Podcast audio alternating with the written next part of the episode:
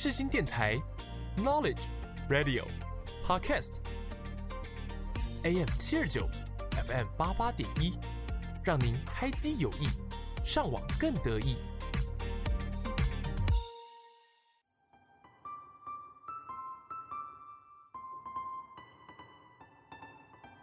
星空周记带您翱翔天际，系好安全带，我们马上出发。我是主持人 Jasmine，就让我们一起来探索每一颗星星背后的故事吧。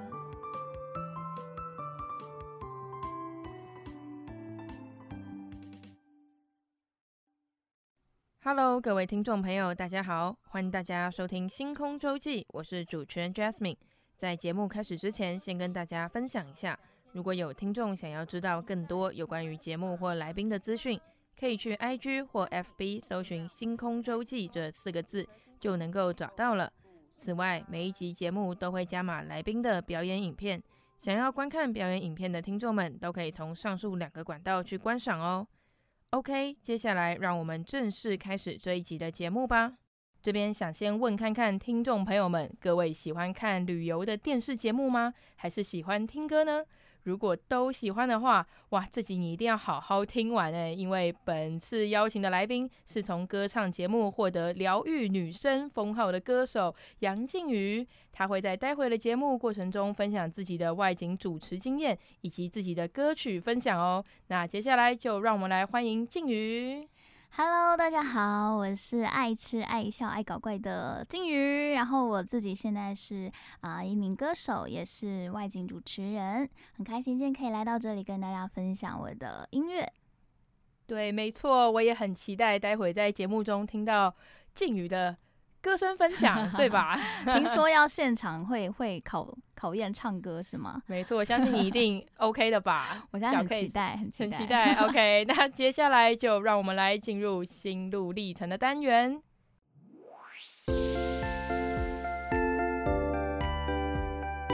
一闪一闪亮晶晶，今天最亮的是哪一颗星呢？就让我们打开接收器。一起聆来自星星的讯息吧。静宇，你是主持人又是歌手，我觉得真的很厉害。那这边也想跟你分享一下，就是我自己也有在当活动主持人，目前主持的场是像国小也有我们学校的戏周会主持。哦，对，所以讲到这个职业的时候，我是很有感触的。那你想要分享一下你在民视担任外景节目主持人的主持技巧吗？以及我也很好奇，为什么当初你会接触到外景节目主持人呢？嗯，那我先来分享一下当初为什么会接到主持这个工作好了，因为呃原本我都是一在直直播平台上唱歌嘛，然后当初呃因为这个节目他们想要甄选新的女主持人，所以那时候我们是有很多的人一起去同时竞争去试镜这样。哇，竞争压力很大。对，那那最后为什么会获得这个角色？其实我觉得呃公司也有说，因为我在直播的平台已经累积了好几年，然后我的呃成绩表现的也算是很稳定。然后表现也算好，那我也练就了一身可以一直对着手机自言自语的功力，不怕尴尬。所以其实我觉得，主要可以这次在这个甄选中脱颖而出，获得这个主持机会，真的要就是感谢这几年的直播磨练，让我不会就是害怕说词穷，或者是说我很习惯对着镜头，然后很知道我自己应该在镜头上面怎么样好看。对，那所以我觉得这些点点滴滴都让我就是可能比其他。一起去参加试镜的人有更多的这个镜头的的经验，但是我觉得真的踏入到这个主持去，呃呃嗯、开始进行的主持工作之后，又发现了有很多东西 其实跟手机直播是很不一样的。对，尤其是其实主持人，你刚刚问到说主持的技巧是什么？我觉得主持不管你是呃广播，或者是你是在呃镜头前面有画面的，这些都呃口齿清晰就很重要。嗯，对，然后你讲话的语速、你的情绪，都大家说用听觉跟视觉来感受到你表达的这个氛围，所以我觉得我自己后来发现我有一个坏习惯，就是我在很兴奋的时候，我会可能起音会很高，会很尖，会 啊这之类的，嗯、或者是呃，我可能就是很嗨的时候，我讲话语速会变快，所以我后来就慢慢的一直在慢慢修正自己，就是每一次的播出会修正自己说，哎，我要提醒自己讲话放慢，然后逻辑要清晰，口齿要清晰，然后当然也不能是一直平稳的状态，就是还是要一些情绪，所以我觉得这个是还蛮有趣的部分。你有去上过什么主持课之类的吗？没有，我完全 没有上过什么主持，只有偶尔可能，比如说去参加一些训练，可能他是呃有一堂课是可能主持人来分享的那种，但是就比较不像是说我有长期去接受声音训练或者是主持上课这样子。哦，对，这让我想到我之前曾经参加一个主持人比赛，嗯、然后我当时因为他。那个比赛有抽题目的环节，嗯、超紧张，就是你不知道你会抽到什么。嗯、有人抽到财经主持节目，哇塞，他几乎没在看财经，然后他就说：“哎、欸，我抽到这怎么办？”我说：“呃，那那你加油的。嗯”就我，们根本没怎么在看财经节目，嗯、然后他有这个。哎，还有这个题目，对，然后还有婚礼主持啊，然后还有其他各式各样就是主持的活动，还有校园主持，还有那个政党主持，政党主持超酷，超难呢。对，我想说 哇哦，然后那时候我抽到的就是外景主持的题目，当时我就是凭借我在电视啊、手机上，然后对外景节目的认识去完成这个比赛，所以我就很好奇，你那时候怎么开场的？我很好奇。我那时候就说，那个我那时候是哦，因为我自己是住信义。嗯，对，然后信义不是圣诞节会有那个圣诞树，对对对，对，然后再加上我采访，我这个节目会采访街头艺人，嗯，所以我走在信义区的街头，常常都会遇到我认识的朋友，嗯、我就把那些带到我的 主持的那个台上主持中，就说，哎、嗯欸，大家好，那我们现在看来到信义区街头，那这边有什么圣诞树，然后讲一下，然后圣诞市集。或者那个圣诞带一下，嗯，对，带一下，然后再带街头艺人，然后很棒啊，就是你用你现有的知道，因为其实很多东西你不知道，你也不用硬讲，但你就是可以想办法从你自己相关联的东西去跟这个主题看可不可以挂钩到一些相关的内容，对，对，对，这样比较自然，做一个延伸的感觉，对。所以呢，今天遇到了前辈 那个外景主持前辈，嗯、想问一下，就是你主觉得主持。外景有什么美眉嘎嘎要注意的吗？美眉角角吗？我觉得外景主持跟一般的呃，可能棚内的主持比较不一样的是说，就外景，因为通通常时间是拉非常长的，我们可能早上五六点就出班，然后拍到晚上可能五六点太阳下山，所以一整天工时是非常长的。然后外景。别的团队我是不知道，但是通常外景，除非真的是大成本制作，不然其实都人员都非常精简。那我觉得外景主持人，你除了要顾好你自己镜头上的一切之外，你还要 handle 所有的，包括你要自己随时注意你的服装仪容，自己补妆，然后自己嗯嗯那个就是所有瞻前顾后的东西，你都要自己一个人顾好，就不像是可能有旁边有保姆一直随时提醒你说，哎，要可能就是你可能什么东西要注意啊，或者是什么的，就。你要身兼多职，然后你要反应要非常快，就是因为主持像我们主持外景啊，大大概都只会有那个就是流程，大概会知道说哦，我们第一站去哪，第二站去哪，第三站去哪，但他并不会有逐字稿，所以其实我们在节目上讲的那些话，其实很多都是临场反应的，对，然后有时候临场反应也不是说你自己一个人表现，就必。变成是你可能还要观观众或是来宾互动，然后比如说你今天采访这个老板，他如果词穷怎么办？对，怎么办？总不能换画面干在那里，所以你就要想办法再把他接回来，或者是创造一些好笑的东西。所以他很考验的是临场反应，还有你自己要就是 身兼很多职，你就心要很细，顾到很多。欸、真的遇到一个那种讲话滔滔不绝的老板，就是他可能没有办法让你打断的话，那他怎么办？哦，也有也有这种，就是就是嗯、呃，就是。差不多，通常这种我们滔滔不绝的，我们就会尽量让他讲完，因为有些人他可能为了他这一段呃一分钟到两分钟的稿，他可能背了三天，那你当然就会让他讲完，因为你一旦打断他，他会更慌张，所以我们其实像现场。看到这情况就会让他讲完，然后当然后后续的内容到时候就是进到剪接室，可能剪接他们会再剪一些重点出来。但是你要观察，你要心很细，也就是你要引导这些来宾，因为他们比较没有经验嘛，他们可能光他们站姿或是看到摄影机在拍，他就会感觉到全身不对劲，所以你还要想办法那个让这个来宾的情绪放松，然后跟他聊一些。就是分散他的紧张感，这样，然后在这个过程中带领他。所以我觉得，就是面对很多不同情况的来宾，其实这也是经验值持续增加的一部分。哦，了解了解，我这个也蛮有感触的，就是因为不是每一个 来到节目的来宾都是很会讲话，哦，对对对，对，所以势必要帮他做一些哎圆转一下啊，或者是帮他加点词。所以我觉得主持挺有趣的，就是有很多东西都是很考验，都是没有办法事前准备的。当然事前准备能做工作或者尽量做，但是很多都是要考验你的。你的临场反应，或者是这都是经验累积换来的，对。哦，那我也很好奇，就是有时候我们家去一些餐厅吃饭，然后那餐厅里都会有那种 歌手的签名，或者是主持人的合照，啊、或者是那种那个夜市摊贩，不是说感谢某某电视台来采访，对。对那他们上面都会有一些合照什么的，这些合照你有什么不同的吗？哦。这个这个还蛮有趣的，因为像我们去拍外景，当然老板有些就会很很热情，想说，哎，你们电视来拍，他一定要当做他的广告嘛，贴出来、洗出来，或者是挂一个布条这样。那之前有一个前辈，他就跟我跟我分享过，因为他就说，就是如果被认出来，人家找你拍照，不可能拒绝嘛，对，一定会跟着配合拍照。然后就跟我说，有一个小撇步可以记得，就是如果说他这个拍照的时候，他是比赞。表示这家店真的很好吃。那如果他是觉得啊，这家店还好，嗯，就是普普普普通通，没有到就是真的很推荐，他可能就比耶。所以用赞跟耶来区分这家店到底是不是真心推荐。超好笑，我们之后那个。看照片不能只看合照吗？对，要看一下他的手势。对，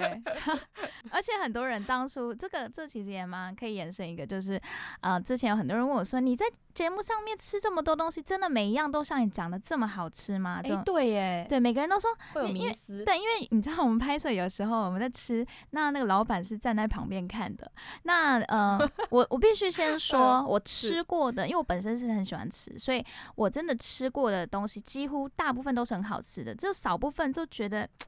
嗯，好像没有 什么真的可以形形容出来的口感。那我我其实这时候就也不会违背良心说哇超好吃，我讲不出口，对，但是我可能就会形容说哇这个。口感还蛮特别的，然后哇，其实我觉得它的外形很用心，然后它的摆盘啊什么什么，就会 形容它其他的优点。焦点放在其他上面。对对对，就是我们至少虽然它没有可能口感或者是吃下去没有想象中的好吃，但至少还是要就是可以透过其他东西来遮掩它可能就是没有这么完美的部分。哦，那前面聊了这么多有关于主持人的部分，其实啊。你也是一位非常厉害的歌手嘛，这不用我讲，嗯，没有到厉害，我真的不敢说厉害，厉害人太多了。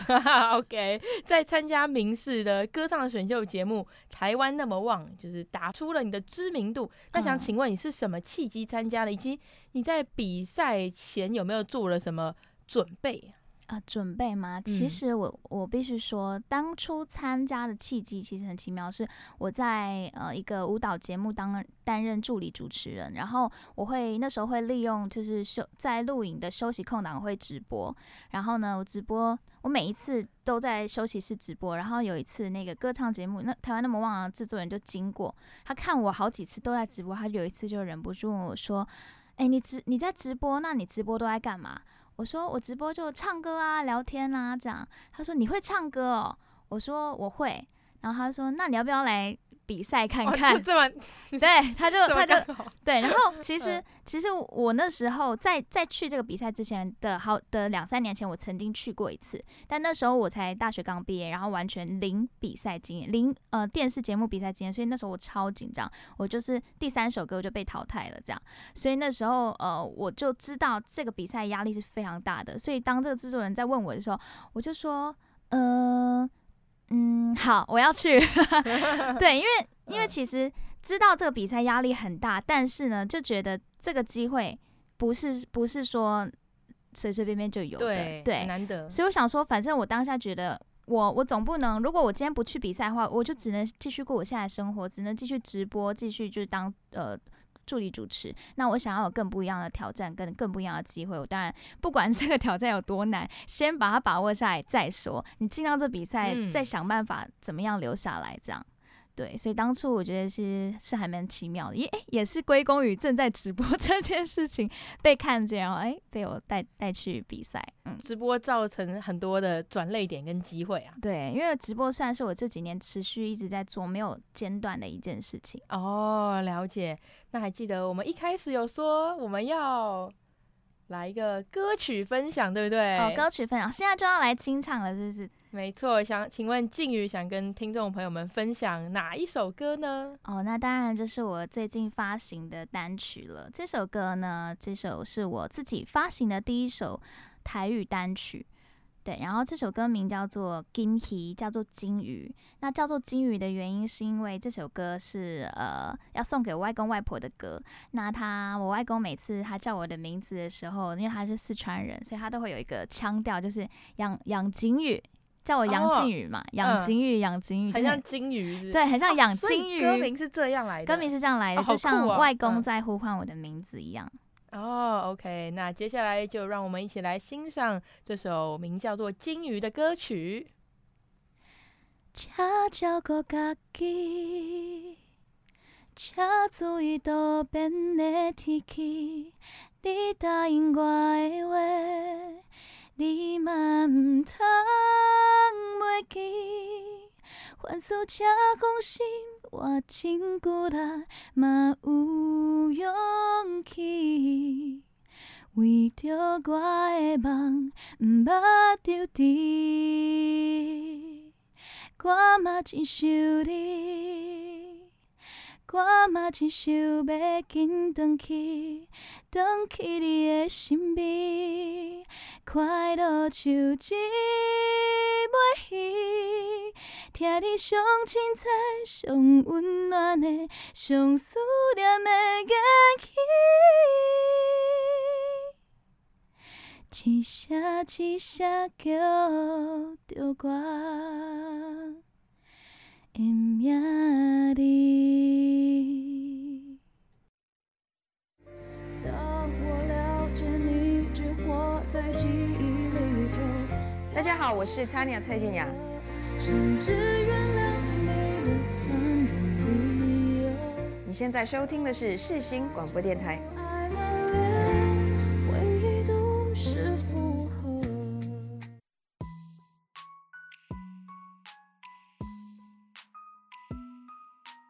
抬头细数星空，看到了星星，刻下了时间的痕迹，使人沉浸在那星空的浩瀚中。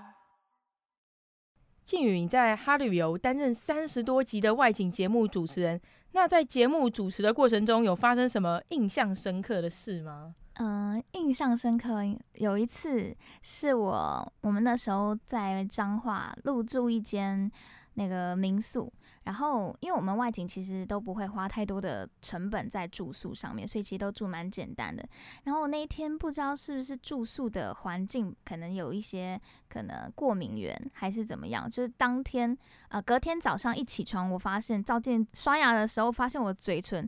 超级肿，肿得像香肠一样。上嘴唇毫无预警的，毫无预警，哇！对，然后就是很像小时候那种，小时候有发生过这样几次过敏，都是大人可能说就是可能有虫虫爬过还是什么，就会有这样脏脏脏的，就是肿起来这样。然后我就立刻 吓傻，我就换好衣服之后冲去，就是大家在吃早餐，准备要开始吃完就要开拍了这样。然后就跟那个制作人说怎么办？我嘴唇这样没有办法上镜头。他有没有说那你像那个欧美流行的？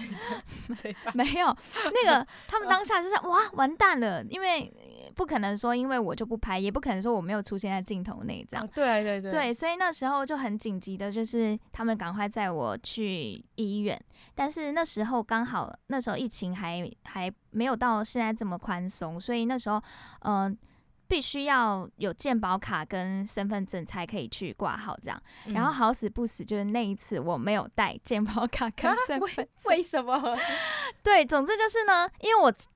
外景其实出了几次之后，就就越来越有经验之后，我就会发现我其实不不要带太多随身的东西，不然会增加伙伴的困扰。因为我们没有办法，他们没有办法一直帮我们背这么重的东西，所以我就能节省的都就尽量不带这样。然后因为带了几次健保卡跟身份证，发现都没有用到，所以我后来就外景出门，我就只带一些零钱跟几百块这样子，就尽量减少贵重的物品。对，然后就。竟然没想到，在我需要的时候，我没有带在身上。然后我们就跑了好几间诊所，他们都说没有健保卡不给挂号。然后终于到第三家还第四家，我忘了，就是那家就是蛮好的，就是说愿意让那个制作人他们就先签，然后也呃压压钱，然后让我先打一针快速的消肿，这样、嗯、消消炎。然后那时候还要另外我紧急的联络我的家人，请他们 赶快从北部把我的这个健保卡身份证寄下来，来对对，请他们赶快寄下来，这样。然后因为我们那时候外景是会连续住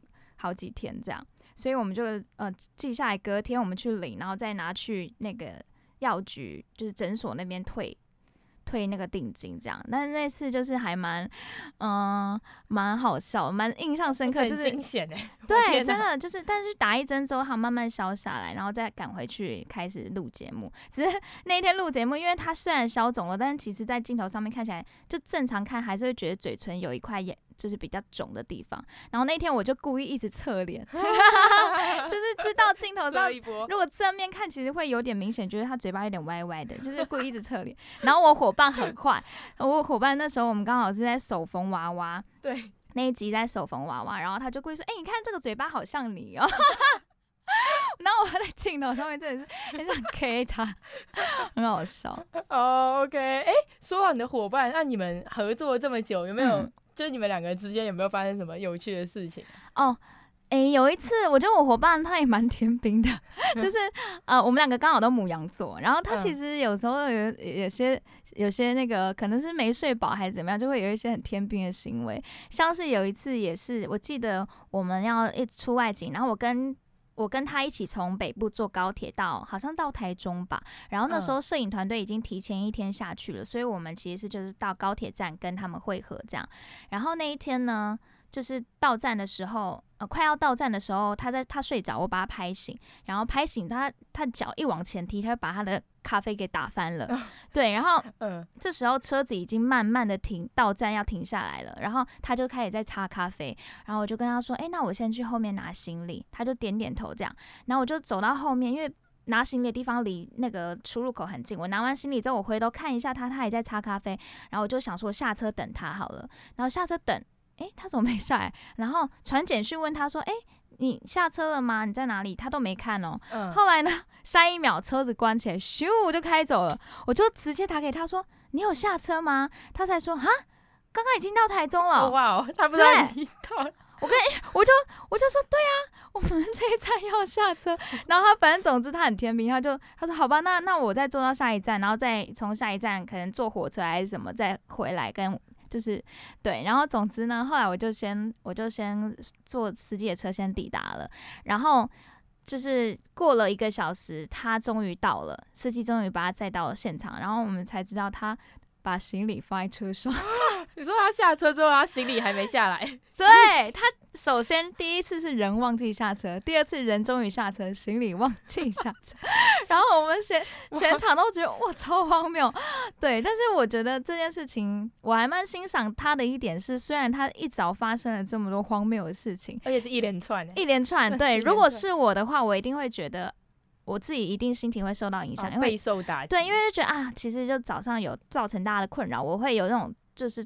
很挫折的感觉，但是又要工作，嗯，工作主持又是要快乐的，所以我觉得蛮欣赏他一点，是他可以很快的把这个情绪转换，然后自己调试好，然后在镜头面前还是非常的充满能量，所以我觉得这点蛮欣赏跟佩服的。哦，就是他的自我恢复能力很高。对，因为其实很多人都会说啊，表演者其实。就是不可以把私人的情绪带在镜头前面，对。那这我觉得，不管是主持也好，或者是演艺人员，或者是各种啦，就是表演的人员，其实这个都是需要去克服的一个课题。说到不要把情绪带到镜头前，你有没有过就是在镜头前面，然后你就是很很想哭，或者是很生气，然后真的是 忍不住了那种感觉？呃，其实，在如果是通告节目上，我觉得都还可以克制，但是因为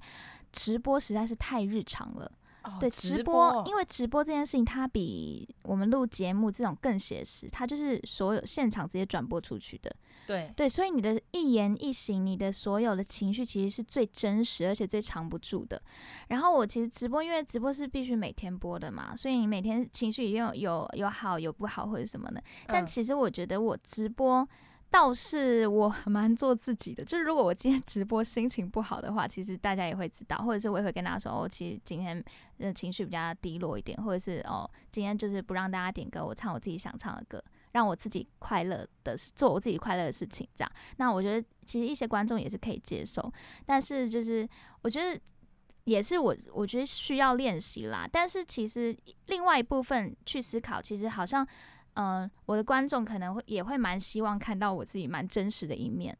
对，因为我觉得直播真的要。嗯，很硬，实在太难了。如果连直播都要很硬的话，我就没有办法把直播变成我每天都要做的事情了。嗯，因为还要去受到那些框架什么的。对，因为直播现在我我现在其实我开播比较不会有压力，也是因为我觉得我很做自己。对，那我的观众可以，他们愿他们会留下来，都是他们也喜欢我真实的自己。那我觉得如果我直播要。伪装成很完美的样子的话，那那不是真实的我。那留下来的观众可能也，他们其实喜欢的也不会是真实我，而是伪装出来的我。所以我觉得直播这个生态跟演艺事业又有比较不太一样，就是它又比较，我觉得我自己比较推崇呈呈现真实的那一面，这样。哦。我还记得之前跟你聊天的时候，你有说过你在直播嘛？对，然后还有电视，还有一个是哦街头表演，对对对，街头表演是我在近我近一年半才开始就是做的事情，这样还蛮新的。对，就是嗯、呃，没有说，呃、应该是说，其实，在街头艺人变成登记制。登记制之前，我其实就考，我就去参加过，好像应该是最后一届考试吧。我刚好参加到考试，那时候我是去考新北市的。然后那时候我是跟一个 partner，就是跟一个男搭档，我们一起，因为那时候我不敢一个人上街头唱歌，所以我就找一个 partner。然后我们那时候在新北的地区大概有演出过几次，然后没多久就遇到疫情。爆发，所以我们就停了大概一两年都没有再做表演。然后后来在呃一年多前，我就觉得疫情稍微没有这么紧严谨的时候，我就觉得我应该想要跨出我的舒适圈，我想要让更多人听到我的歌声，所以我才鼓起勇气，那我自己一个人去街头看看。那那时候也是有很多直播的粉丝也鼓励我，他们觉得因为我每天都在直播直播台上面唱歌。观众就这些，毕竟下载直播的受众还是有限嘛。哦，对对，对。那如果我喜欢唱歌，那我何不何不让就是原本不认识我的人，可以更多人可以听见呢？如果做一样的事情，而且街头的观众很流动。哦，对对对，然后后来就决定鼓起勇气，好，就一个人去街头试试看，然后到现在，那我也很感谢当初鼓励我的粉丝，然后还有很多很多在这这个过程中，其实真的确实有很多人因为街头而听见我的声音，留下来支持我，甚至他们现在还会到直播间，然后就是继续支持我，所以就会变成更关系更呃更紧密的一群粉丝，我就觉得很开心。哦，那我们聊了三大主题啊，我们聊了、哦、今天聊了外景，对，对，然后还有聊了直播，直播又聊了街头。嗯、那最后我记得靖宇有分享一首哦，对，就是我呃接下来这首歌就是想要推荐给大家，是我比较我第一首发行的单曲，算是我第一首呃嗯参与制作，然后还有就是。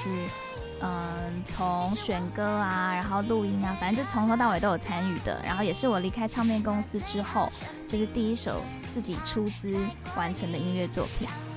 这首歌叫做《任性点你》。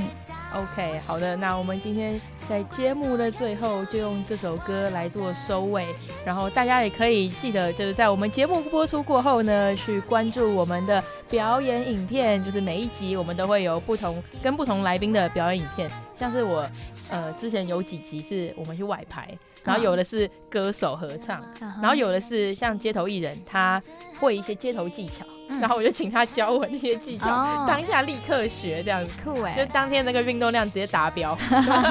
超累。然后还有那个我还记得我们那时候大家去那个，哎、欸，我跟他们在学校里面练习，我们在体育馆练习，嗯、然后还有那个篮球队说，哎、欸，你们是要参加什么才艺节目吗？我说没有没有，就是。所以其实这也是我喜欢主持的原因，因为我觉得可以透过主持人的身份，你可以去接触到很多平常没有机会接触到的、哦。对，真的，学校根本没有这种课可以去选。没错，那接下来我们在节目的最后就用《任性点你》这首歌来做收尾。各位听众朋友们，我们下礼拜日中午同样时段，十二点到十二点半再跟大家空中相会。在 IG 跟 FB 搜寻“星空周记”这个名称，也可以看到更多有关于节目的介绍与相关资讯哦。谢谢你的收听，我们下次再会，拜拜，拜